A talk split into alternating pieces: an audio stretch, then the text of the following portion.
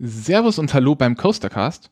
Äh, heute mit einer On-Tour-Folge vom wahrscheinlich kleinsten Park, in dem wir bis jetzt waren, wenn man die Rodelbahn rauszählt, aber das sind da keine wirklichen Parks. Und die erste Folge, bei der vermutlich Gesina mehr zu sagen hat als ich. Wir lassen uns überraschen. Wieder bei mir natürlich, bei mir im Coastercast-Studio Gesina, das habe hab ich ja gerade schon, schon angesagt. Ähm, und die Rede ist heute vom Kurpfalzpark. Und der Kurpfalzpark, das ist ein kleiner Freizeitpark im Bayerischen Wald, genauer gesagt in Läufling bei Kam. Mm. Der ist schon ein bisschen älter an sich, ist aber bei vielen Achterbahnfreunden nicht so stark im Fokus. Warum? Dazu kommen wir dann gleich noch. Genau. Also, der Kurpfalzpark ähm, ist 2009, wenn man Wikipedia Glauben schenken darf, äh, als der schönste Blumenpark Bayerns ausgezeichnet worden. Das sagt eigentlich auch schon recht gut, was der Fokus von diesem circa 18.000 Quadratmeter Park ist. Ähm, und zwar, er ist vorwiegend eine Gartenschau. Das liegt daran, der Park ist 1971 gegründet worden von dem Gärtnereipärchen Mut und war damals tatsächlich äh, mit sehr wenigen Attraktionen hauptsächlich ein Garten, eine Gartenschau mit ich, vielen Blumen. Ich möchte widersprechen, nicht mit sehr wenigen. Die erste Attraktion kam erst zehn Jahre später. Das war dann 1981. Ich konnte leider nur nicht mehr herausfinden, welche das eigentlich war. Es kommt darauf an, ob man den Märchenpark als Attraktion zählt oder nicht. Also sie haben auch mit einem, sie haben wohl damals mit einem Märchenpark angefangen, aber es war wirklich vor allem ein Blumenpark, wo man halt ein bisschen Eintritt genommen hat, um die Blumen anzugucken. Der Fokus von dem Park ist vor allem auf Dahlien und das Dorf Läufling, was ungefähr genau aus diesem Park und den Parkplätzen dazu äh, besteht, ähm, hat sich selbst auch schon als das Dahliendorf benannt. Oder das erste Dahliendorf Bayerns, glaube ich, stand irgendwo. Im, auf einem Ortsschild. Ähm, Genau, und das liegt daran, dass diese Gärtnerei groß geworden ist, unter anderem durch die Züchtung von bestimmten Dahlienzuchtformen. Und äh, das betreiben sie auch in, immer noch weiter. Um das Ganze abzuschließen, noch ähm, ein paar Zahlen, also von den 100 Angestellten, die sie dort haben. Ähm, das, in, das ist insbesondere auch Operator etc., sind über 10 Gärtner Vollzeit. Ähm, die Blumen, äh, da haben sie eine ganz stattliche Anzahl, und zwar in der Rundtour, die wir da gemacht haben. In der Führung wurde erwähnt, irgendwas über, über 100.000 einjährige Blumen aus Eigenanzucht, die jedes Jahr von diesen Gärtnern äh, im Park verteilt neu angepflanzt werden. Und davon sind allein 65.000 verschiedene Dahliensorten. Ja, genau, so viel zum Blumenpark. Ich glaube, zu den Eindrücken kommen wir dann später noch. Ja. Und wenn man sich das Ganze jetzt anhört, dann ist das Ganze in einem Naherholungsgebiet gewissermaßen, aber auch einem sehr beliebten Urlaubsgebiet für deutsche Familien, äh, ein Freizeitpark und deshalb auch dann ab 81. Ich habe nochmal geschaut. 81 war die erste Fahrattraktion. Okay, da ähm, gehe ich mit. Hast, weißt du da welche? Hast du, stand das bei dir irgendwo? Das weiß ich leider nicht, aber ich kann mal nebenher schauen. Na, ich habe ich hab dazu nichts gefunden. Ich habe das, hab das schon gegoogelt, aber ich habe nichts gefunden. Egal. Ähm, ein, es ist ein Blumenpark in einem Familienurlaubsgebiet in Deutschland. Und wie das immer so ist, Familien machen ihren Urlaub gemeinsam, da sind vielleicht kleine Kinder dabei und irgendwann fangen die an zu quengeln. Deswegen war es irgendwann so ein bisschen ein logischer nächster Schritt, dass man versucht, die Kinder mit zu beschäftigen. Und so entstand dann eben diese Idee mit, wir machen jetzt ein bisschen einen kleinen Freizeitpark dazu, der in den letzten Jahren auch beständig immer ausgebaut worden ist. Mhm. Inzwischen, wie gesagt, ist es ein Familienpark mit Fokus vor allem auf kleinere Kinder, deswegen auch nicht so im Fokus von Achterbahnenthusiasten, weil große Achterbahnen haben die nicht. Haben aber aktuell zwei Achterbahnen, eine Butterfly und zwei Wasserbahnen, die sehr interessant sind, zu denen ich später auch noch mal mehr zu erzählen habe. Das war es jetzt erstmal mit einem kleinen Überblick. Oder hast du noch irgendwas? Nee, ich glaube, das fasst es ganz gut zusammen. Dann ist die Frage, wie du jetzt weitermachen willst. Willst du jetzt äh, eine Rundtour durch den Park machen oder wollen wir erstmal die Attraktionen grob abhaken? Also ich würde ähm, zuerst auf die interessanten Attraktionen eingehen und dann einmal quasi ein, eine Rundtour durch den Park im Sinne eines Gesamteindrucks und vielleicht ein paar Kleinigkeiten, die uns sonst noch aufgefallen sind. Gut. Dann beginnen wir mit den Attraktionen. Äh, als erstes hätte ich mir hier jetzt aufgeschrieben die Marienkäfer Hochbahn. Warum? Weil es eine von den zwei Achterbahnen weil ist. es die älteste Achterbahn ist. okay. Ähm, gebaut 1983, ist ein sogenannter Zierer Tivoli, also die erste Familienachterbahn von, Tier, von Zierer.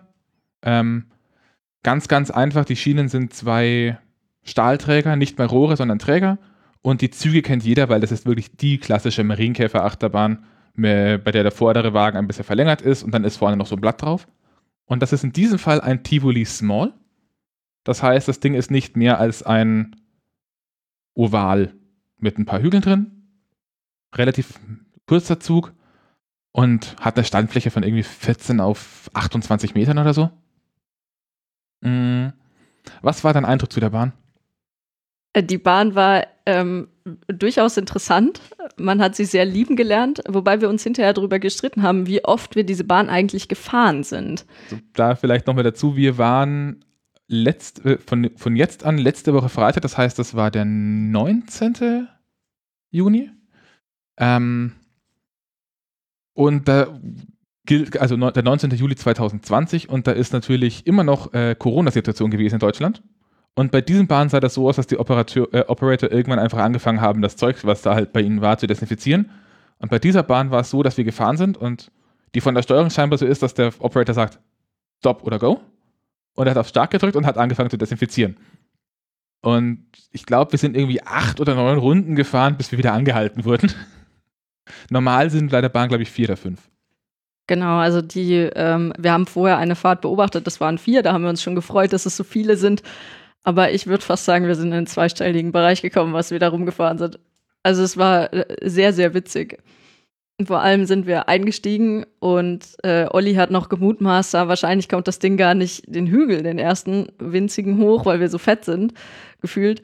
Ähm, und äh, naja, die Antwort vom Operator war dann, er hat halt auf Start gedrückt, sich eingegrinst und das Ding ist halt total abgegangen.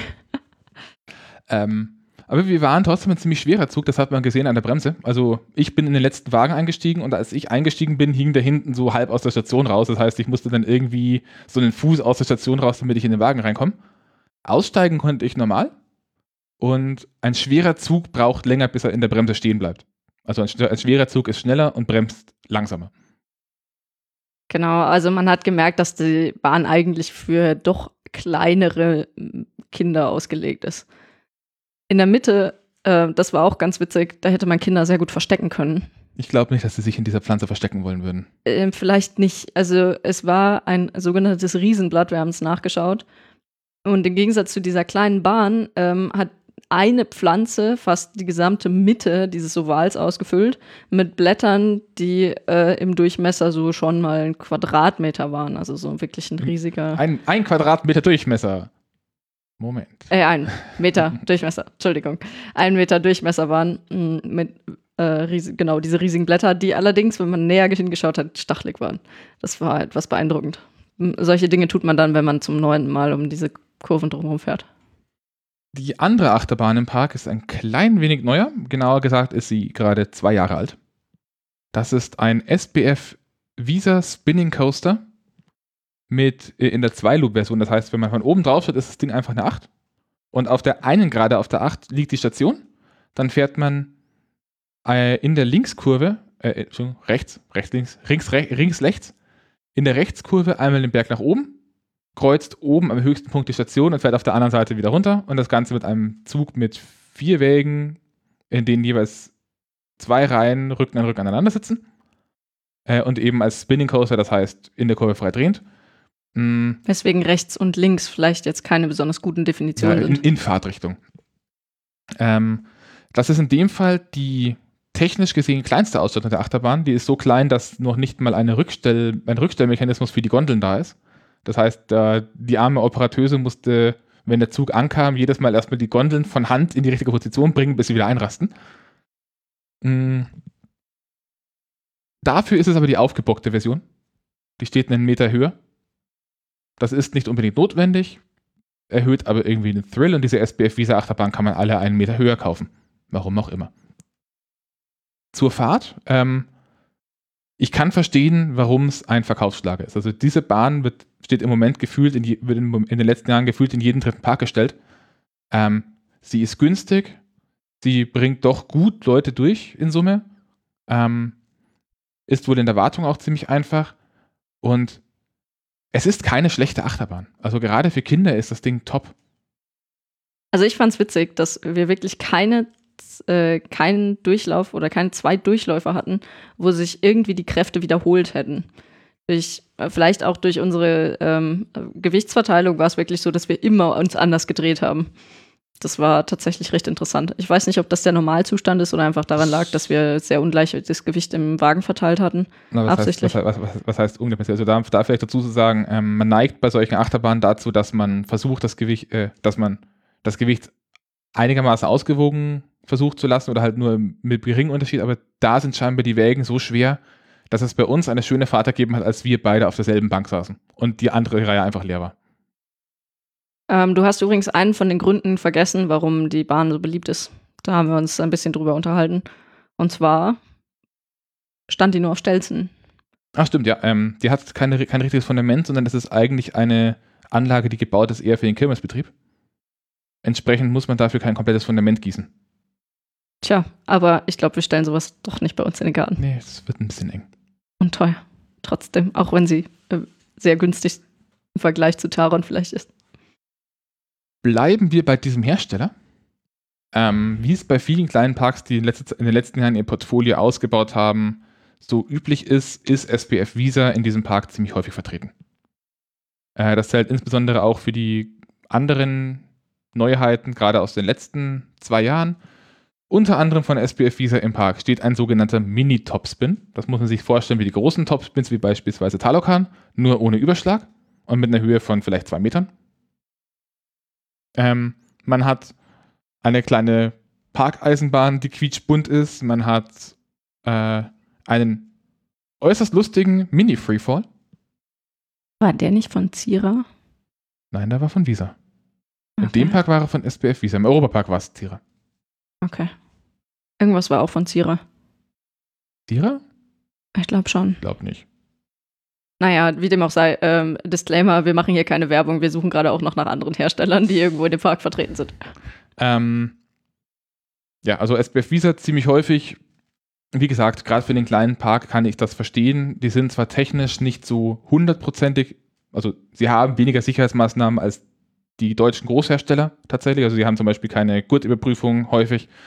Ähm, aber für einen kleinen Park mit einigermaßen gut geschulten Oper äh, Operatoren sind das trotzdem schöne Neuheiten. Es klingt jetzt vielleicht so ein bisschen so, als würden sie bei der Sicherheit einsparen, aber die Geräte sind auch wirklich einfach so klein, dass man mit ein bisschen Aufschauen äh, die Sicherheitsvorkehrungen eigentlich äh, nicht dringend braucht, oder? Oder ist es wirklich so, dass sie ja, bei, unsicher bei, sind? Bei, bei, es ist nicht so, dass sie per se unsicher sind. Wenn sie unsicher wären, dann würde der TÜV sie nicht abnehmen. Aber soweit ich das mitbekommen habe, ist der TÜV bei SPF Visa eher so, ein bisschen zögerlich. Also sie sind technisch durchaus, zu, durchaus, durch, durchaus zugelassen. Ähm, aber an vielen Punkten gibt es äh, an vielen Punkten gibt es auch von SBF Visa selbst nochmal für Aufpreis erhöhte Sicherheit. Das beginnt bei solchen Sachen wie, wie bei den Free Freefall Towern, äh, bei diesem Mini Freefall Tower hat man einen Schulterbügel und dann eben unten einen normalen Autogurt. Und die gibt es wohl auch in einer Art und Weise, wo unten die, der Gurt überprüft wird, dass dazu ist. Und wenn die Gurte nicht alle zu sind, dann fährt das Ding nicht. In der Art, wie es aktuell ist, könnte es theoretisch passieren, dass der Operator einmal rumläuft und zum Beispiel bei einer Person den Bügel gar nicht zulässt und das Ding fährt trotzdem. Okay. Ja, verstehe.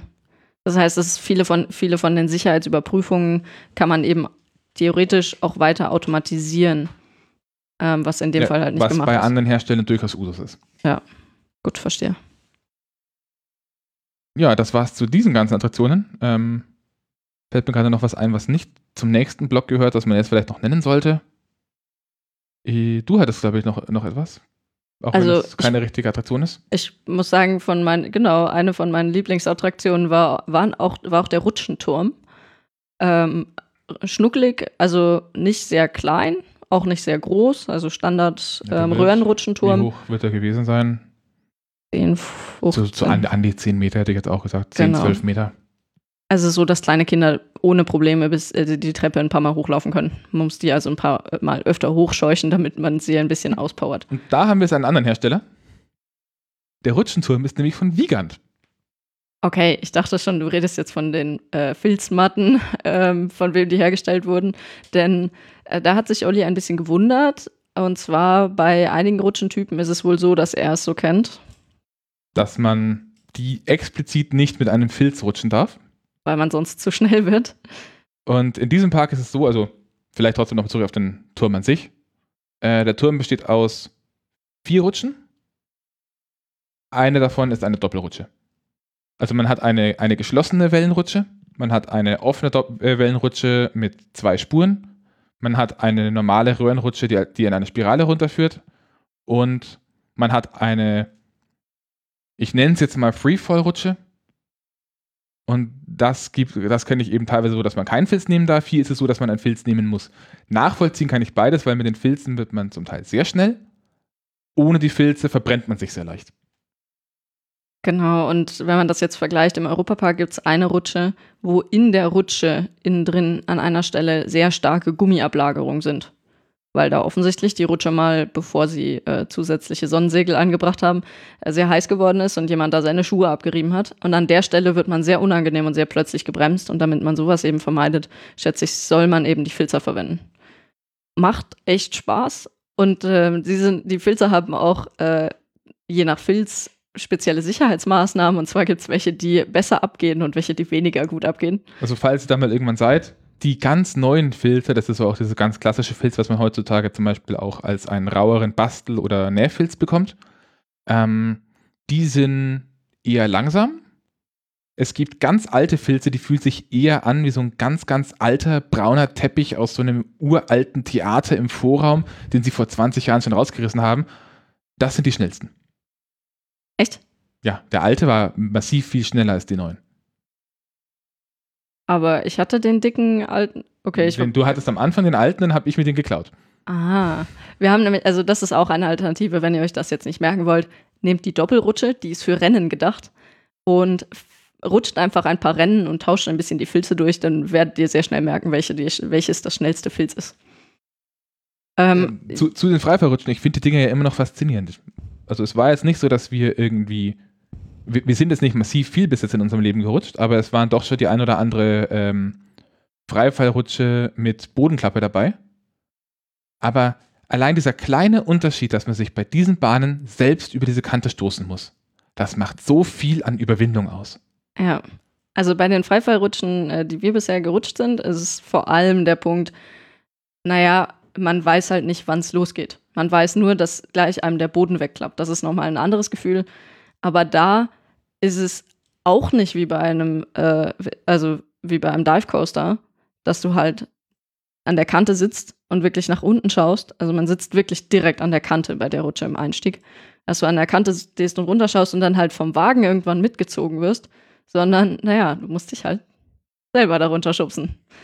Faszinierend, wie viele Kinder da äh, runtergerutscht sind. Das ist gerade wieder ein wunderschöner Übergang. Wir waren gerade bei einer Wasserrutsche. Also es war keine Wasserrutsche, aber wir haben über Wasserrutschen geredet. Kommen wir zu den Wasserbahnen. Und an der Stelle muss ich ein paar Kleinigkeiten vorwegschieben, die für beide Bahnen gelten, die in dem Park stehen. Ähm, das eine relevante, äh, interessante ist, dass beide Anlagen keine normal gekauften Anlagen sind, sondern das Design für beide Anlagen stammt vom Inhaber des Parks. Auch nennenswert ist, dass sie beide noch über das alte Rücklaufsperrensystem verfügen, das man inzwischen eigentlich kaum mehr findet. Also heutzutage ist es so, auch Wasserbahnen, wenn sie über eine Rücklaufsperre verfügen, ist es wie bei einer Achterbahn. Das heißt, man hat am Lift zwei Zahnschienen und dann so kleine nach unten klappende oder nach unten mit der Feder gedrückte Metallteile, die immer über diese Rasten laufen. Das ergibt dann dieses klassische Klack, Klack, Klack, Klack, Klack, Klack, Klack. Ähm, und früher war das so, dass man diese nach außen klappenden Teile seitlich in der Wand hatte und die wurden quasi in den Weg des Boots gedrückt. Und diese Rasten befanden sich dann an der Seite des Bootes. Das heißt, man hat kein Klack, Klack, Klack, Klack, Klack unter sich, sondern man hat es neben sich und das Klack, äh, die bewegten Teile sind an der, an der Bahn selbst verbaut. Der Grund, warum man das so nicht mehr macht, ist, wenn früher eine von die, äh, ein, äh, zu viele von diesen Klappen kaputt waren, hat man die Anlage anhalten müssen. Wenn heutzutage diese, bei einem Boot diese Klappen kaputt sind, dann nimmt man das Boot raus und kann die Anlage weiter betreiben. Außerdem haben beide für die Zirkulation des Wassers im Kanal nur Schaufelräder. Inzwischen verwendet man sehr oft wirklich, wirklich Pumpen und kriegt dadurch eine etwas stärkere Strömung hin. Ähm, die Kanalfahrten waren bei beiden Wasserfahrten deswegen auch ziemlich dümpelig. Ja, das, wobei man dazu sagen muss, äh, also die Schaufelräder haben nun wirklich nicht wahnsinnig losgelegt. Also es sah so aus, als könnten die die Schaufelräder auch schneller betreiben. Aber wenn man jetzt an einem Tag, bei dem eh wenig los ist, in dem Fall ein Freitag außerhalb der Ferien, äh, einfach keinen großen Durchsatz erreichen muss, dann kann es gut sein, dass sie es auch runterfahren. Ganz klug gelöst fand ich auch, dass wirklich, die haben ja diverseste Wasserattraktionen, dass bei allen dasselbe Schaufelradsystem verwendet wurde. Also vermutlich haben sie einfach gesagt, gut, wir nehmen jetzt ein günstiges System, wo wir überall die Ersatzteile austauschen können. Die ältere der beiden Wasserbahnen ist die Wasserbahn. Ich glaube, die heißt auch einfach nur Wasserbahn. Trifft es in dem Park aber auch ganz gut. Ähm, ist nicht groß, gebaut 1995, Höhe 12 Meter und hat auch nur eine Abfahrt, was auch ziemlich untypisch ist. Ähm, lustiges Detail am Rande, die einzige Bahn, die ich kenne, bei der es heißt, wenn man einsteigt, ganz nach hinten rutschen, der schwerste nach hinten. Nicht vorne, normalerweise, heißt es geht nach vorne. Und man wird noch in der Kurve auf das Band draufgezogen. Also man wird nicht irgendwie gerade gestellt und fährt dann gerade auf den Lift drauf, sondern während man auf dem Lift ist, wird das Boot noch irgendwie zur Seite gedrückt. Äh, obwohl es nur eine Abfahrt hat, ist das Ding ganz schön intensiv und vor allem klatschnass. Also Olli hat es zusammengefasst, als wir dort waren. Äh, diese Wasserrutsche versteht sich sehr gut darauf, genau das Wesentliche zu tun. Nämlich nass, also ordentliche Abfahrt und ordentlich nass werden. Weil was interessiert einen bitte sonst an der Wasserbahn? Das gleiche Credo gilt auch für das Spinning Raft, das offiziell High Speed Rafting heißt, obwohl das gar nicht so schnell war. Die, also die Geschwindigkeit war nicht das Problem. Ist auch halbwegs schön thematisiert als Bahn an sich. Also diese Rafting-Anlage läuft in zwei Türmen, die so ein bisschen, weiß ich, wie so ein spanisches Schloss. Ganz simpel. Das sind rote Burgtürme einfach. Rote Burgtürme. Genau. Ähm, sind so Schlauchrundboote, wie man sie zum Beispiel auch aus dem, aus dem Hansapark kennt, vom äh, Störteberger Kaperfahrt. Und auch nur 14 Meter hoch, insgesamt nur 120 Meter lang, unglaublich kompakt. Und das Ding ist echt heftig. Genau. Also äh, am Anfang, ähm, also die Operatorin ähm, hat uns nochmal also super lieb darauf hingewiesen, so und jetzt einsteigen und bitte festhalten, bitte gut festhalten. Ähm, das haben wir natürlich einigermaßen ernst genommen und uns halt festgehalten. Äh, während der Fahrt haben wir dann gemerkt, okay, das war wirklich ernst gemeint, was sie da gesagt hat. Spätestens in dem Moment, als Gesina plötzlich einmal durch das komplette, durch das halbe Boot geflogen ist und irgendwie die, äh, sich noch mit der einen Hand über dem Kopf am Griff festgehalten hat. Äh, ja, ich habe mich wohl, ich wohl gemerkt, ich habe mich vorher gut festgehalten, aber es hat anscheinend nicht gereicht. Das, das liegt einfach daran, ähm, ich weiß nicht, magst du das Layout kurz beschreiben? Ja, das, das Layout ist ein normales Spinning Raft Layout, nur dass es keine runden Kurven gibt, sondern äh, das Ganze ist gebaut erstmal mit wirklich ursprünglich vermutlich rechteckigen Wannen. Ähm, und viele Kurvenrichtungswechsel, wie es halt bei so Spinning Rafts üblich ist. Und ich weiß nicht, ob im Nachhinein oder schon bei der Planungsphase, aber irgendwann hat man an der Außenbahn der Kurven einfach in einem 45-Grad-Winkel nochmal weitere Plastikteile eingebaut, damit man da nicht gegen diese Wand donnert. Und an einer Stelle hat man ziemlich viel Schwung und läuft wirklich schön mit diesem Boot auf dieser Seitenwand entlang und dann endet die Kurve die Richtung und auf einmal ist der komplette Boden weg und dieses komplette Boot fällt einfach nur zur Seite. Ja, genau. Also das ist wirklich äh, von Abenteuerfaktor her extrem witzig gemacht, ähm, dass sie wirklich immer eine Kurve haben und direkt hinter der Kurve kommt dann ein steiler, also kurzer, aber steiler, abschüssiger Part. Da ist kein, das ist genau der Punkt. Es, an dieser Stelle ist kein Abschuss. Doch, doch, Nein, doch. An der Stelle war keiner. Okay, Keine. es waren an anderen Stellen dann abschüssige äh, Streckenabschnitte. Aber wirklich immer mega kurz, aber du fällst halt erstmal kurz runter und ähm, wirst in dem Moment auch noch gedreht. Dazu muss man auch wissen, Störtebeckers Kaperfahrt, jetzt aus dem Hansapark, ähm, die verursachen die Drehung über raue Elemente im Boden. Das heißt, du wirst, in Anführungszeichen, vorsichtig eben äh, an einer Seite vom Boot gestoppt und kriegst dadurch eine Drehung. Ähm, dort ist es so, dass du einfach mit einer Seite vom Boot eben gegen ein Element fährst, ähm, ein rundes, das aus der Wand rausschaut. Wobei so. Und dadurch kriegst du Also die- ein bisschen deinen Spin. die Drehung fand ich jetzt auch bei dem Rafting nicht so intensiv. nee, aber ich glaube, ich hätte nicht mehr Drehung haben wollen. Ich habe mich lieber auf die anderen Sachen konzentriert. Hat aber richtig Spaß gemacht. Sehr, sehr große Empfehlung. Dann, was ist noch? Also, das war es jetzt zu- so, so, so weit, glaube ich, zu den Wasserbahnen. Nee, ich würde dazu noch gerne empfehlen, dass sie an der Wasserbahn, Olli hat ja schon gesagt, sehr schönes äh, Theming. Ähm, sie haben da, glaube ich, die aufwendigsten äh, Puppen außen ähm, stehen. Und zwar haben die wirklich drei mehrere Meter hohe komplette Drachenfiguren da mal in die, eben in die Mitte gestellt. Also, ni- nicht als Animatronics, sondern als normale Figuren. Genau, explizit Figuren. Und die sind wirklich schön gemacht. Und äh, ich weiß nicht, ich, es hat mich am Anfang ein bisschen gewundert, aber äh, dass jetzt gerade bei irgendeiner Wasserbahn, wo man die Hälfte gar nicht sieht, weil es in der Burg versteckt ist, ähm, sich so einen Aufwand mit dem Theming gemacht haben. Aber wenn man sie dann gefahren ist, dann sagt man, gut, hat sich gelohnt. Dann ein bisschen noch die anderen Attraktionen durchgehen. Was haben sie denn noch? Äh, sie haben einen alten, wie heißt denn das Ding? Paratrooper, Parasail, keine Ahnung, was mit Para. Also ziemlich, ziemlich altes Karussell, bei dem einfach die Karussellscheibe sich hochneigt und man sitzt in kleinen Bänken mit so einem kleinen Dach drüber und das Ding neigt sich dann halt durch die Fliehkraft, geht rauf und runter, ist ziemlich alt. Ja, das war ganz schön. Sie haben eine kleine Minigolfanlage, selbst, auch selbst designt, die haben wir nicht gemacht. Die liegt an einem, an einem Eck vom Park auf so einem kleinen Berg, wo auch lauter Dinos drumherum stehen. Und da außenrum kann man auch Tretboot fahren. Genau, also sie haben recht viele Bootsanlagen, also vor allem Tretbootanlagen und oder Fahrradfahranlagen. Ähm, da ist man dann natürlich nicht mehr an die Geschwindigkeit vom Schaufelrad gebunden, sondern kann loslegen, wie man mag, aber es kann auch durchaus anstrengend sein.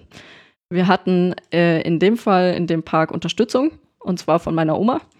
Und äh, mit der sind wir dann, äh, bin ich dann eine Runde Fahrrad gefahren. Allerdings ist sie leider an die Pedale nicht drangekommen. Ähm, und dementsprechend habe ich dann gestrampelt, war aber witzig. Kurz, es war natürlich kein Fahrrad, sondern es war eine erhöht gebaute Aussichtsfahrt mit, äh, auf einer Einschienenbahn und mit Muskelkraft betrieben, wobei ich glaube, es war immer noch ein Unterstützungsmotor drin. Vermutlich, also ich habe mich jedenfalls super schnell gefühlt und ich glaube, das hätte ich mit meiner eigenen Muskelkraft nicht hingekriegt. Außerdem gab's noch eine, gibt es noch eine zweite Tretbootfahrt äh, um so einen kleinen Blumenhügel drumherum. Ähm, und jetzt kommen wir ein bisschen zu meiner, zu meiner persönlichen Dinge. Also ich habe mich auch mit meiner Schwester danach nochmal drüber unterhalten kurz. Und wir haben uns beide an diesen Park erinnert. Als wir früher immer in Schloss Thurn waren, lagen von, vom Kurpfalzpark immer Flyer am Ausgang auf. Und wir wollten immer mal in diesen Park, weil auf dem Flyer vorne drauf war so ein cooles Flugzeug. Die haben tatsächlich einen Zierer, äh, einen Zamperla Crazy Bus. Das sind die Dinger im, im Europapark zum Teil auch, nur da als Bus. Ähm, Im Wesentlichen Bänke auf einer Plattform und das Ding wird dann von, äh, wird durch zwei im Kreis bewegende Arme immer in der Waagrecht gehalten, aber fährt halt so nach vorne hoch und dann wieder runter. Nur gethemt als Flugzeug. Und das sah auf diesem Flyer so unglaublich cool aus, dass wir da ir- irgendwann mal hin wollten. Fakt am Rande, wir sind dieses Ding nicht gefahren, als wir da waren, weil es mir ein bisschen zu klein ausgeschaut hat. Äh, Ja, vermutlich wärst du mit dem Kopf oben angestoßen. Also hätte zumindest sein können. Äh, ändert aber nichts daran, dass wir leider noch mal hin müssen, um das herauszufinden. Das gilt auch für ähm, ein paar andere Attraktionen. Also was wir jetzt zum Beispiel auch nicht gemacht haben, was aber, glaube ich, ähm, für viele noch interessant wäre, sind viele Autofahrten. Also es gibt viele Fahrten, wo man äh, zum Beispiel Quad fahren kann, etc. Eben auf vorgegebenen Bahnen, aber eben mit selber lenken. Mm, Ist, soweit ich das gesehen habe, alles kostenlos. Also das ist alles im Preis mit drin. Es gibt ein oder zwei so kleine E- Elektrokarts, wo man Geld ranwerfen muss. Aber was genau zu bezahlen ist, findet man auch alles online. Das steht ziemlich transparent auch nochmal am Eingang. Die, die kleinen Bagger muss man, glaube ich, extra zahlen. Ja, die, wo Kinder sich sonst immer prügeln. Dann gibt es eine Shooting Gallery, die man, glaube ich, extra zahlen muss. Und noch irgendwie zwei, ein oder zwei Sachen. Genau, aber die interessanten Sachen sind wirklich alle im Preis enthalten, was ich super fair finde. Ja, Was wir auch nicht gemacht haben, war die Piratenschlacht. richtig. Und die müssen wir nochmal machen, allein um das große Rätsel zu klären. Es gibt nämlich, das ist eine der neuen Attraktionen, die findet sich auch in dem Werbefilm von dem Park, ähm, zwei wirklich fast original große ähm, Schiffe, die sie da halt auf die Wiese gestellt haben, seitlich gegenüber. Und ähm, da sind dann Kanonen aufgebaut äh, und die obere Reihe Kanonen auf dem Deck, die schießt mit Druckluft ähm, Softbälle. Und damit kann man dann eben die andere Seite abschießen. Und das ist, glaube ich, auch so vom Druck her, dass man ziemlich genau bis auf die andere Seite rüberkommt, wenn man anständig zielt. Ja, und das sah super lustig aus. Ähm, wir haben es da halt nicht gemacht, weil ich glaube, da hätte meine Oma jetzt nicht so viel davon gehabt. Aber äh, die Frage war immer, okay, was passiert mit den Bällen, die in der Mitte liegen bleiben? Wer sammelt die ein? Oder rollen die wieder irgendwo zurück und werden dann automatisch aufgesammelt? Wie bekommt man die Bälle oben? Also Oder muss man da mit dem Eimer rumlaufen und wo sind die Eimer, die man dann braucht, um die Bälle zu sammeln? das wird sich zeigen. Das berichten wir dann beim nächsten Mal. Genau. Also ich glaube, das ist eine von den Sachen, wo man Kinder am, mit am längsten unterbringen kann. Möchtest du, wenn wir, wenn wir jetzt, ich glaube, mit den Attraktionen soweit durch sind, zumindest fällt mir gerade keine normale Attraktion mehr ein. Oh doch, mir fallen schon noch Also wir- Kleinigkeiten ein. Es, ga, es gibt eine Autoscooterhalle, die zwei Autoscooter beherbergt. Und zwar einmal einen großen Autoscooter für die Erwachsenen und direkt nebendran, nur getrennt durch so einen kleinen Laufstieg, äh, ein Kinderautoscooter. Der sah super süß aus, ja. Genau. Ähm, ich finde, was äh, etwas sehr Wichtiges, was du noch vergessen hast, ist, ähm, es gibt draußen hinter den, äh, also hinter einer der größten Blumenanlagen, nochmal quasi so eine Art Flaniermeile. Da ist auch ein kleiner Sandspielplatz für wirklich kleinere Kinder. Ähm, und da gibt es auch ein großes Feld, wo sie einfach riesen Duplo-Steine hingelegt haben, mit denen man Sachen bauen kann. Und mit so Warnhinweisen wie die, Bau, äh, die, die Türme nicht umstoßen. Ja, genau. Also die sind dann wirklich, ähm, wie groß wird einer gewesen sein? 10 mal 10 Zentimeter oder so? Groß genug für kleine Kinderhände. Genau. Und groß genug, dass man Personen große Dinge damit bauen kann. Also so äh, total süße Ideen einfach, die sie da überall im Park verstreut haben. Hast du noch was? Ansonsten würde ich jetzt vielleicht einfach weitermachen noch mit den, äh, mit den größeren Gartenanlagen noch. Da hast du mehr als ich. Ähm, ja, das wäre jetzt noch. Äh, ah. Sie haben einfach irgendwo in die Mitte eine alte Dampflok gestellt. Äh, nee, Keine Diesellok. alte.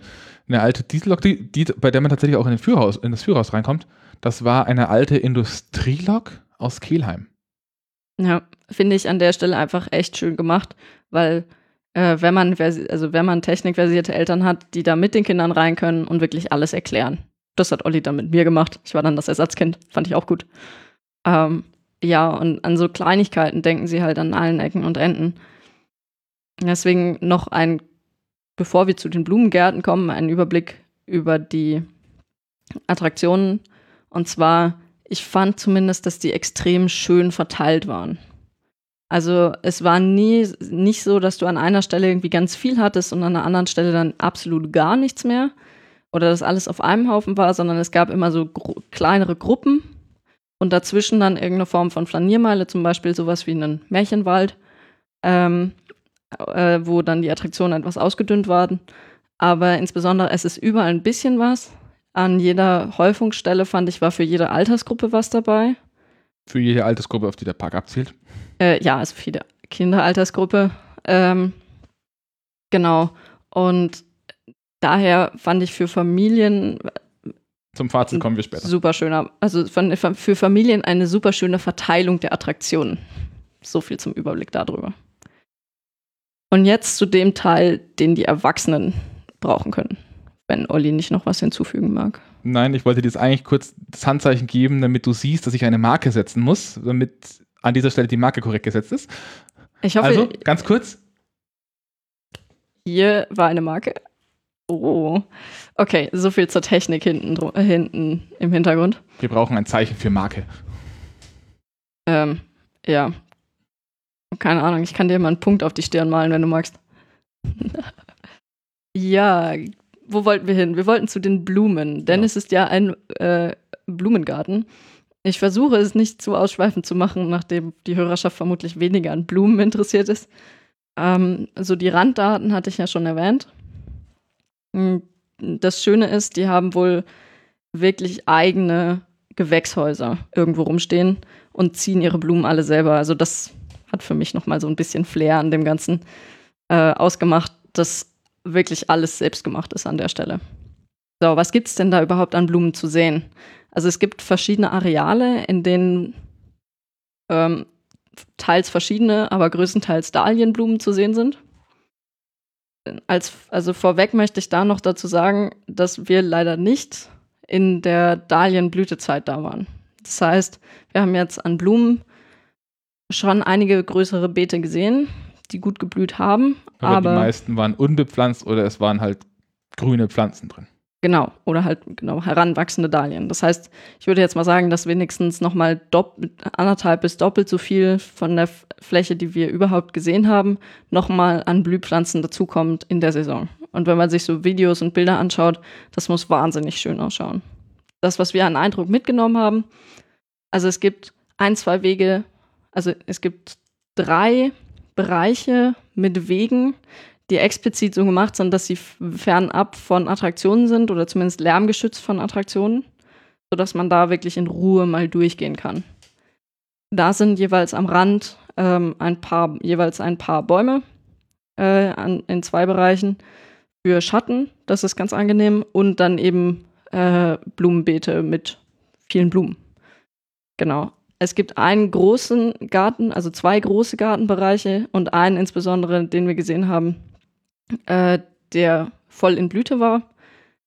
Ähm, mit Springbrunnen, der leider nicht an war und wirklich super schön als Schlossgarten hergerichtet. Da, glaube ich, kann man auch sehr viel Zeit verbringen. Und es gibt noch einen Rosengarten und ein Dahlienlabyrinth, das leider nicht allzu labyrinthisch war, als wir dort waren. Aber das wurde uns ja auch erklärt. Das sollte ja gar nicht labyrinthisch sein. Denn das basiert auf Plänen, die ursprünglich in Versailles umgesetzt, worden, so, äh, umgesetzt werden sollten. Da wollte man ein Labyrinth bauen, aber auf eine Art und Weise, dass es kein Labyrinth ist, damit die Jugend darin keinen Schabernack treiben kann. Genau. Also deswegen soll, werden, werden die Pflanzen dort nicht äh, über Kopfhöhe gehen. Ja, es gibt große Wiesenflächen noch. Ähm, das ist vermutlich für, für Kinder, die einfach mal losgelassen werden müssen zum Rumrennen, ganz praktisch. Und was da auch ganz schön ist, ähm, Mitbringen von Essen ist natürlich wie in den meisten deutschen Parks erlaubt. Ähm, kann mir gut vorstellen, dass man sich da einfach mal hinhockt und ein Picknick macht. Genau. Oder Sond oder da sind wirklich, das ist ganz lustig, auf den Wiesenflächen sind einfach irgendwo, also sind einfach lauter Liegen verteilt. Das heißt, es ist, glaube ich, auch explizit so gedacht, dass man sich mit einer Liege dahin legt. Wenn ihr dort seid, hoffentlich in der Dahlienblütezeit, die von Mitte Juli bis Ende, bis, nee, von Ich weiß es nicht, Pflanzen sterben bei mir.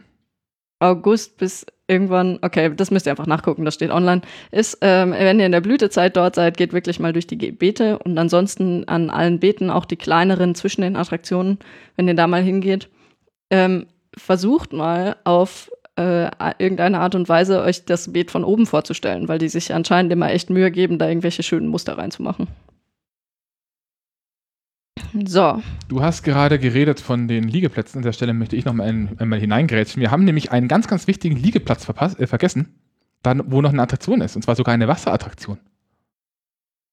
Es gibt nämlich nicht nur den Stahlrutschenturm mit Filzmatten. Es gibt seit diesem Jahr oder letztem Jahr, letztes Jahr, eine weitere Rutschenanlage. Und das ist wirklich so ein schöner kleiner Rutschenturm mit Wasserrutschen und einem riesengroßen Tipping Bucket, der alle paar Minuten umkippt und sein Wasser über alles in der Umgebung verteilt.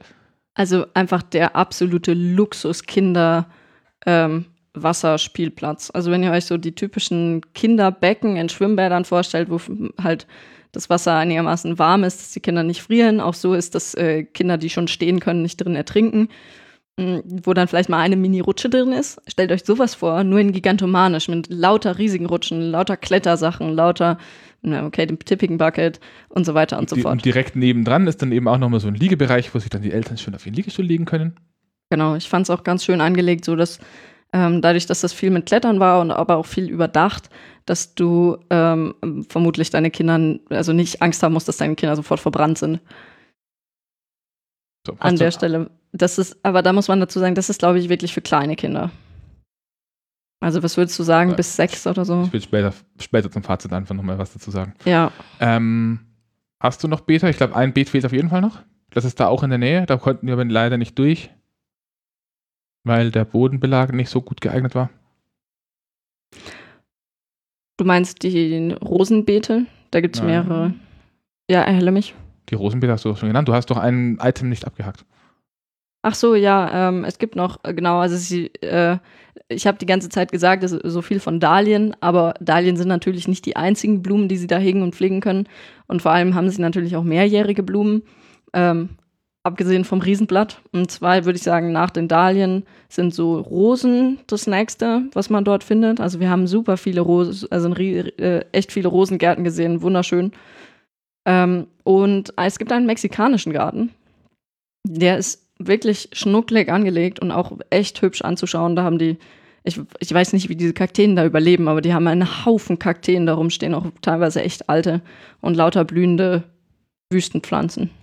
Und eine weitere Pflanze, die mir noch beim durch den Park gehen sehr häufig aufgefallen ist, die jetzt eher untypisch ist, die haben eine ganze Menge Bananenstauden. Ah, stimmt, ja. Sieht aber auch irgendwie lustig aus in dem, in dem Kontext. Und Ginkgos haben sie auch und ja, Pflanzen. Pflanzen, Pflanzen. Ja. So, dann kommen wir zu einem Fazit oder? Ähm, nachdem wir ja meine Oma mitgenommen haben, wäre vielleicht an der Stelle noch interessant zu erwähnen, dass wir bis auf ein, zwei Wege, wo es halt mit dem Rollator. Das zählt für mich zum Fazit. Darf ich vorher eine Fazit und Nein, das ist kein Fazit. Marke setzen? Nein. genau. Weil Kleinigkeiten habe ich nämlich auch noch, die zählen für mich so halb zum Fazit dazu. Also ich finde es tatsächlich keine Kleinigkeit, dass der Park ähm, enorm behindertenfreundlich ist. Also wir hatten mit meiner Oma, die ähm, mit dem Rollator unterwegs ist, sehr, sehr wenig Probleme. Also man konnte eigentlich bis auf eine etwas abschüssigen, also bis auf einen etwas abschüssigen ähm, Durchgang unter einer querenden Straße und ich glaube ein oder zwei Schotterwege, die halt nicht optimal waren, hatten wir absolut kein Problem. Mm, wobei an der Stelle auch zu sagen ist, das bezieht sich jetzt auf den Parkanteil. Sehr viele der Attraktionen sind nur bedingt äh, oder nur eingeschränkt nutzbar, wenn man sich nicht gut bewegen kann. Also gerade zum Beispiel diese Paddelboote schaukeln sehr stark beim Einsteigen, weil man direkt von der Seite einsteigt und sie wirklich frei schwimmen. Äh, andere Attraktionen haben einen relativ hohen Höhenunterschied zwischen Station und, und Fahrzeug. Also da sind ein paar Sachen dabei, wo es schon wo man schon aufpassen sollte. Also tatsächlich war jetzt bis auf die Attraktionen, wo explizit dabei stand, ähm, nicht für Leute mit Rückenleiden geeignet, war, wäre alles für meine Oma erreichbar gew gewesen mit entsprechendem Willen.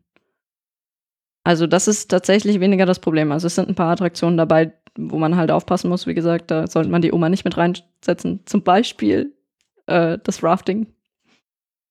Ähm, da achten aber die Operators auch drauf. Aber vieles ist durchaus auch mit Leuten zu schaffen, die nicht mehr ganz fit, also körperlich nicht mehr ganz so fit sind. Also wirklich ein Park für die ganz Alten und die ganz Kleinen und das, was dazwischen sich an Blumen erfreut.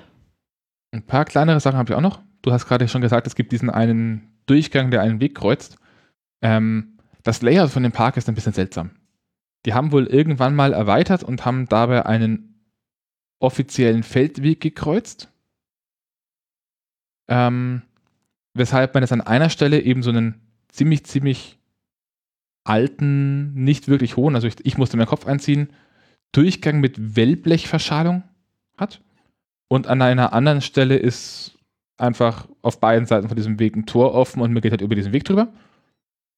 Was für sie aber wieder ein bisschen einen Vorteil hat, weil sie diesen Weg auch als Zufahrt zu verschiedenen Beetbereichen benutzen dass sie halt nicht durch den Park selber fahren dürfen, äh, fahren müssen, sondern sie kommen dann von der Gärtnerei seitlich rein und sind direkt am Beet.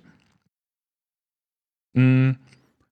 Auch eine Kleinigkeit, die mir noch aufgefallen ist, wie es für kleine Parks schon normal ist, aber ich wollte es nochmal erwähnen, ist, man hat zum einen häufig einen Operator für mehrere Fahrgeschäfte. Das heißt, man muss sich teilweise kurz gedulden, weil der ein Fahrzeug erst fertig machen muss und dann erst das nächste machen kann. Und sie haben Mittagspausenzeiten. Da muss man, falls man es irgendwie eilig hat, weil man danach zum Beispiel einen zweiten Park machen möchte, weil einen nur die Counts interessieren, ein bisschen drauf schauen, denn die Pausenzeiten sind versetzt. Also Pausenzeiten sind zwischen 12 und 1, immer eine halbe Stunde und halt entweder zwischen 12.30 Uhr, äh 12 und 12.30 Uhr oder zwischen 12.30 Uhr und 13 Uhr, je nach Attraktion. Ja, ähm, weiß ich nicht, zum Essen theoretisch wäre die Versorgung recht gut. Ähm, wir wissen jetzt nicht, wie viel durch Corona eingespart wurde, aber so wie sie jetzt war, war sie schon in Ordnung. Es gibt am oberen Kiosk keine Pommes. Da steht auch extra nochmal ein Schild, Ja. dass Ähm, es Pommes nur unten im Restaurant am Haupteingang gibt. Ist aber streckenmäßig kein Problem. Wirklich weit ist es nicht. Aber Genau. ich muss sagen, mich hat das Essen, also die, das, dieses Restaurant unten am Eingang ist ein regulärer Italiener, der tagsüber nur seinen Eingang durch den Park hat und der so gebaut ist und ich gehe auch davon aus, so gedacht ist, dass die, wenn der Park zumacht, dann machen die nach außen hin zu und werden als normale Italiener, Italiener betrieben. Und da muss ich sagen, dafür hat mich das Essen ein bisschen enttäuscht. Dafür war es innen drin aber sehr schön. Ja, es war sehr schön, aber das Essen war bestenfalls Mittelmaß. Also ich muss sagen, ich war äh, durchaus zufrieden. Ich habe mir da eine fette Lasagne gegönnt. Das war schon echt in Ordnung.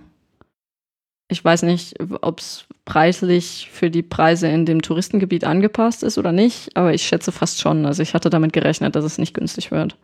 Aber es war jetzt preislich okay, Preislich, fand also ich, für, den, für das, was es war. Mir hat das so ein bisschen was gefehlt. Einfach, es war irgendwie ein bisschen. Also es, es war nicht schlecht, schlecht. Aber es war jetzt nicht so, dass ich sage, boah, wenn man da in der Nähe ist, dann würde ich bei dieser Pizzeria mein Abendessen einfach so bestellen, weil das ist so gut. Äh, Sondern ich würde eher ja. was anderes probieren und hoffen, dass es besser ist. Ja, gut. Also, dieser Park ist äh, nicht das kulinarische Wunder. Es ist eher so ein Blumenwunder. Trotzdem würde ich empfehlen, wenn ihr im Park seid, geht zumindest einmal in, Piz in die Pizzeria rein, weil die innen drin echt schön thematisiert ist. Also die ist thematisiert danach, dass es ein, dass man auf einer äh, Straße in einem mediterranen Ort sitzt. Das heißt, du hast wirklich an den Seiten noch so kleine gepflasterte Wege und Laternen und ähm, äh, die Wände sind thematisiert als die Außenwände von Häusern. Also bis auf die Beleuchtung sieht das alles einfach mega gut aus. Ja, und als Beleuchtung hängen dann wieder, wieder zwischendrin einfach normale äh, LED-Leuchtstoffröhren, die massiv kaltweißes Licht nach unten ballern. Ich wette mit dir, dass er nur deswegen das Essen nicht geschmeckt hat. Genau. Mm, Einen kleinen Hinweis habe ich noch. Es gibt einen kleinen dieselbetriebenen Parkzug, der einmal durch die, Anlagen, durch die Anlage fährt und wo man halt auch so diese ganzen Zahlen bekommt. Das ist ein bisschen un, uh, unklar, wie das genau funktioniert, aber es funktioniert so, dass der einmal pro Stunde fährt. Die Zeiten hängen dran. Und wenn man fahren möchte, einfach eine der Türen aufmachen, nicht die Fahrertür, und sich in den Wagen setzen. Denn dieser Zug wird gefahren von der Operatorin des nebendran liegenden Kettenkarussells. Und solange niemand in diesem Zug sitzt, kommt die nicht, um das Ding zu fahren. Hat sie zumindest zu uns gesagt. Ja, also es ist alles äh, irgendwie sehr, äh, sehr familiär, sehr schnuckelig und sehr pragmatisch gelöst in dem Ja, Park. an der Stelle könnte man auch einfach ein Schild hinhängen. Fahrten stündlich, wenn jemand im Zug sitzt oder so. Da war halt überhaupt nichts. Ach so, ja, gut. Aber man muss dazu sagen, wir haben uns da hingestellt und sie hat uns gesehen und darauf angesprochen. Also äh, die Menschen dort können auch reden. Und zwar Hochdeutsch und Bayerisch, falls jemand das braucht. Ähm, Hochdeutsch und Waldlerisch. ja, genau. Also wenn ihr eine ähm, Dialektgeschmacksprobe haben wollt, dann solltet ihr auch mal in den Park vorbeischauen. Ja. Ich habe auch noch einen Tipp, eine Sache, die man auch gemacht haben sollte, wenn man in den Park geht, ähm, die es einem auch erleichtert, sich die Muster von den Blumenbeeten vorzustellen. Und zwar ähm, die Burg oder die, äh, Die Raftingburg. die Raftingburg ähm, ist tatsächlich so gebaut, dass äh, man auf einen von den Türmen drauf kann. Und das ist dann auch mehr oder weniger der Aussichtsturm für den Park. Und da steht man auch hoch genug, dass man wirklich alles einmal ordentlich überblicken kann, nachdem der Park recht flach ist. Und äh, ich glaube, von da oben aus machen die Beete noch mal mehr her. Gerade dann, wenn wirklich alles in Blüte ist, dann bist du in so einem Blumenmeer. Das muss wunderschön sein. Das war ja jetzt schon echt, echt beeindruckend. Abschließendes Fazit. Ähm, ich habe ja schon angedeutet, dass ich die Verteilung von den Attraktionen sehr schön fand. Ähm, ich fand auch die Verteilung von den Ruhebereichen sehr angenehm. Und alles in allem würde ich sagen, wenn man da mit einer Familie ist mit nicht allzu großen Kindern, also so vielleicht bis 10, 12, kann man da die Kinder gut beschäftigen, äh, kann man da echt viel Zeit verbringen und die Kids haben super viel zu schauen. Und das Schöne an dem Park ist, es ist an keiner Stelle irgendwie übertrieben äh, thematisiert, muss man sagen. also es ist jetzt nicht so wie im ähm, Phantasialand, dass überall irgendwelche immersiven Welten gestaltet werden. Aber es ist so gemacht, dass man einfach an jeder Stelle was zu gucken hat. Also es ist überall schön und es gibt echt überall was zu entdecken. Also das fand ich echt schön gemacht, dass es immer wieder so Abschnitte gibt, wo man dann ähm, um eine Kurve geht und dann wieder einen Ausblick auf den neuen Bereich hat und da dann wieder äh, alles völlig anders aussah oder viele kleinere Sachen sind so wie, oh, plötzlich sind da Bananenstauden überall. Hä, wo kommen die denn jetzt her? Ja, ich muss das, de, deine äh, Lobtirade ist leider ein klein wenig unterbrechen. Ähm, ich habe mit dem Park so ein paar kleinere Probleme. Ich rede jetzt nicht davon, dass ähm, einfach an ein paar Stellen ab und zu mal, immer wieder was gemacht gehört. Das ist bei, Famili bei kleineren familienbetriebenen Parks normal, dass die einfach ein bisschen ein Defizit haben, dass sie mal ihre Wege mal wieder neu, neu anlegen müssten. Ähm, dass ein paar Dinge einfach ein bisschen altbacken wirken. Das ist einfach so. Damit muss man rechnen. Ähm, aber ich finde das Konzept per se schon ein bisschen schwierig. Also die Idee ist gut, wir machen einen Blumenpark und dann ein paar Attraktionen für die Kinder. Aber inzwischen sind sie an einem Punkt, wo beides zusammen meines Erachtens schwierig ist. Denn der Park ist als Park groß genug, dass man Kinder einen kompletten Tag beschäftigen kann. Aber in dem Moment, in dem ich mit meiner Familie dahin komme, um meine Kinder einen Tag lang zu beschäftigen, finde ich 22 Euro für einen Erwachsenen, den das ein Eintritt kostet, mit der Begründung, wir haben ja viel Aufwand mit den Blumen, ein bisschen schwierig, weil sobald ich Kinder dabei habe, komme ich nicht mehr dazu, die Blumen zu schauen. Dafür ist der, ist der Park inzwischen fast ein bisschen groß. Also da gehe ich nicht ganz mit. Das kommt natürlich auf das Alter von den Kindern drauf an. Ähm, wenn du, also, oder ist eigentlich sogar altersunabhängig, weil wenn du Kinder hast, die schon so halbwegs auf sich selber aufpassen können, dann gibt es da echt genug, wo du einfach sagen kannst, Kind, ich setze dich jetzt hier ab, wir treffen uns irgendwann wieder oder ich hole dich da und da ab. Ähm, weil bei den meisten Attraktionen ist es so, das sind Selbstläufer, ähm, wo du nicht mehr machen musst, als der Operator schaut halt, dass du keinen Blödsinn machst. Und ich glaube, dass du gerade das übliche Kind überschätzt. Also nicht mental, ich glaube, die meisten Kinder könnten das prinzipiell, aber bei den meisten Kindern endet sowas am Ende im Chaos und es ist doch durchaus sinnvoll, wenn ein Erwachsener in der Nähe ist, der ihnen sagt, hör auf mit dem Scheiß. Vielleicht, aber es gibt insbesondere eben auch äh, Abschnitte, wo du nicht nur eine Fahrt machst, sondern wo du dich länger beschäftigen kannst. Zum Beispiel eben das Piraten, äh, diese, diese Piratenschlacht. Und ich glaube, die haben die auch explizit neu angelegt mit dem Hintergrund, dass man was braucht, wo man ältere Kinder, die auch durchaus Unfug machen können, äh, mal eine Zeit lang absetzen kann. Und bei kleineren Kindern ist es so, klar, die kannst du nicht einfach irgendwo absetzen, aber da kannst du sie, ähm, ne, da kannst du sie an verschiedensten Stellen austoben lassen, solange bis sie fertig sind und dann kannst du gemütlich die Blumen anschauen. Dann fangen sie es meckern an, weil sie gerade nicht mehr laufen wollen.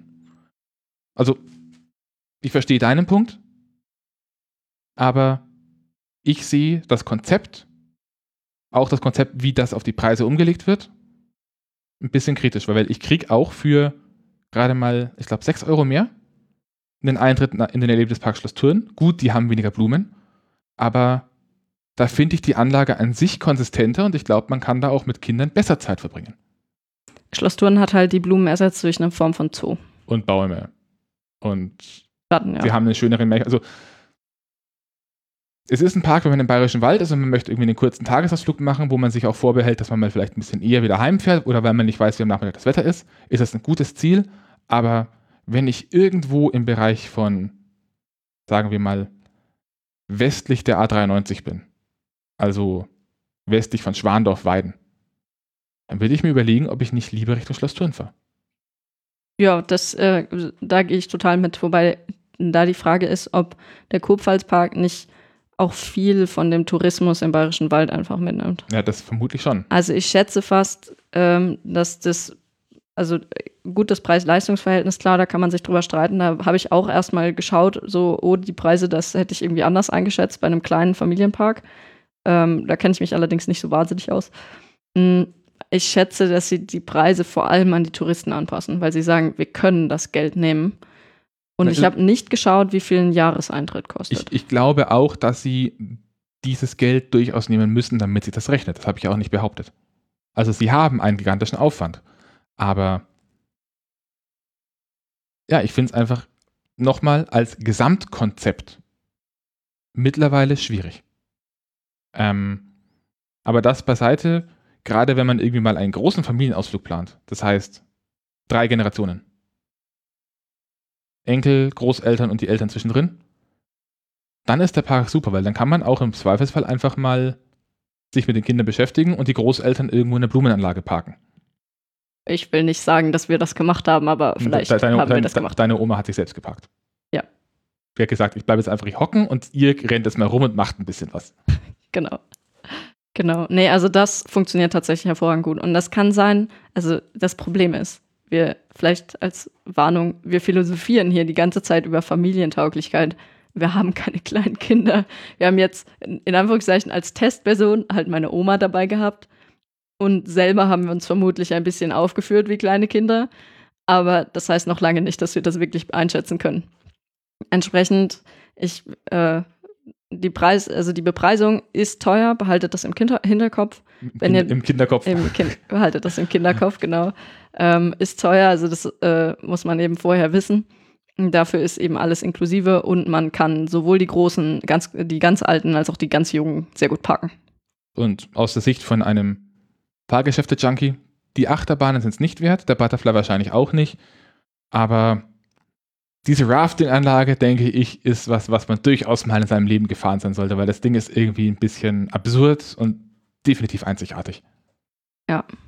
Aber ich muss sagen, ich verteufele Leute, die da nur wegen einem Count hinfahren und am Ende nicht mal sich die Blumen angucken. Den nimmt man dann mit. Wobei ich mir auch vorstellen kann, wenn jetzt so ein Amerikaner nach Europa kommt für seine dritte Europatour und sagt, jetzt möchte ich auch mal kleinere Parks machen, ähm, die dürften vermutlich den Kurpfalzpark und den Bayernpark oder den Kurpfalzpark und Schloss Thurn auf einen Park packen, Tag packen. Also ich gehe davon aus, die würden quasi äh, Geiselwind plus Schloss Thurn einen Tag und dann der nächste Tag Kurpfalzpark, Bayernpark an einem Tag. Weil das Ding für jemanden, der nicht einfach Zeit verbringen möchte, sondern der irgendwie ein bestimmtes Ziel hat, wenn er da hinkommt, nämlich die interessanten Fahrgeschäfte fahren, das geht auf zwei Stunden. Genau, ja, genug der Spekulation, würde ich sagen. Wie hat es dir dann insgesamt getaugt? Es, es war ein schöner Tag, definitiv.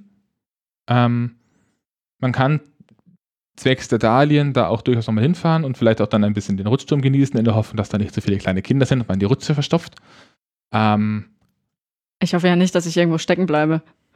aber es wird nicht mein Lieblingspark und wir haben in der Umgebung von Regensburg jetzt vielleicht nicht viel Auswahl, aber wir werden am Montag sehen, inwiefern eventuell der Bayernpark, der von hier aus ähnlich weit weg ist und ähnliche Preise abruft, für unsere Altersklasse besser geeignet ist.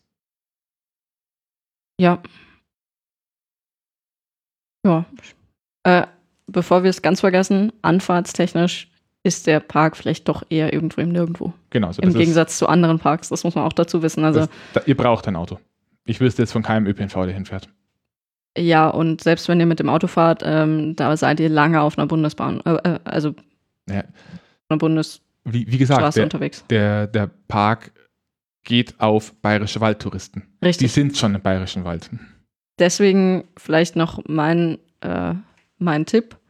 Ähm, wenn ihr jetzt von weiter her kommt, genießt wirklich dort einen Mehrtagesurlaub im Bayerischen Wald. Da gibt es sehr viel, was sich sehen lässt. Insbesondere ist halt da ähm, sehr viel Natur, die sich sehen lässt. Man und dann kann man auch mal einen Halb- Tages- oder Halbtagesausflug sich gönnen in den Kurpfalzpark, weil dann lohnt sich auf jeden Fall. so um, um unserem Motto aus der letzten Folge treu zu bleiben, was kann man denn in der Gegend noch anschauen? Also wir haben in ungefähr eine Dreiviertel Fahrstunde entfernt Regensburg. Ähm, falls ihr da vorbeikommt, rührt euch kurz vorher. Im Normalfall haben wir jetzt, habe ich zumindest ziemlich viel Zeit, bei Gesina schaut es ein bisschen anders aus. Aber ich habe ziemlich viel Zeit und Regensburg ist eine wunderschöne Stadt, die kann man sich hervorragend ansehen. Ja, Es- die, es- es unsere, heißt- es- unsere schnucklig, äh, schnucklige nördlichste Stadt Italiens. Das heißt nördlichste Stadt Italiens und das ist auch ein Stück weit wirklich so. Ähm, man hat im Bayerischen Wald selbst noch solche Sachen, solche Dinge wie Wandern auf den Aber, der große Aber, der höchste, äh, der höchste Berg Bayerns außerhalb der Alpen. ja, und wie ähm, Bayerischer Wald schon sagt, das halt Man hat Wald. sehr viel Wald. Das ist der erste Nationalpark in Deutschland gewesen.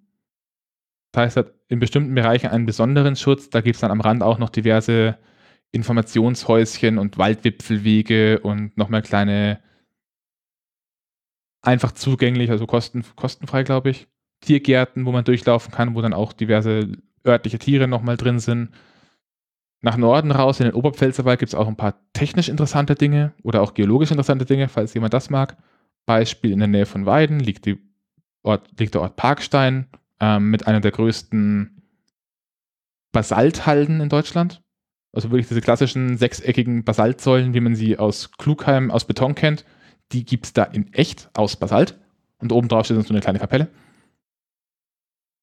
Man kann sich das Museum, äh, das Museum vom ehemaligen kontinentalen Tiefbohrprojekt der Bundesrepublik Deutschland anschauen. Da wurde, aus, wurde eine geologische Bohrung auf fast 10 Kilometer Tiefe gemacht. Zu dem Zeitpunkt das bekannteste tiefste Loch der Welt.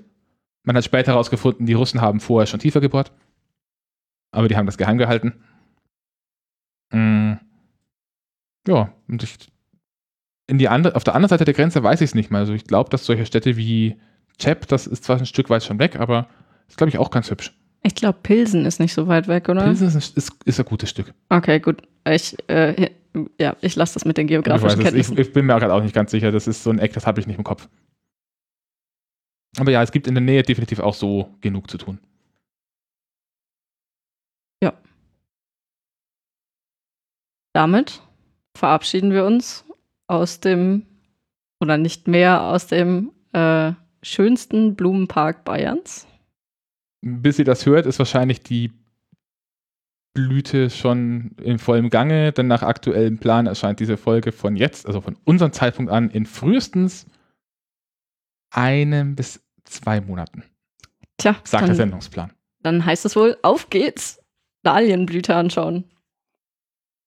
Bis dahin, noch einen schönen Sommer und bis zum nächsten Mal. Tschüss.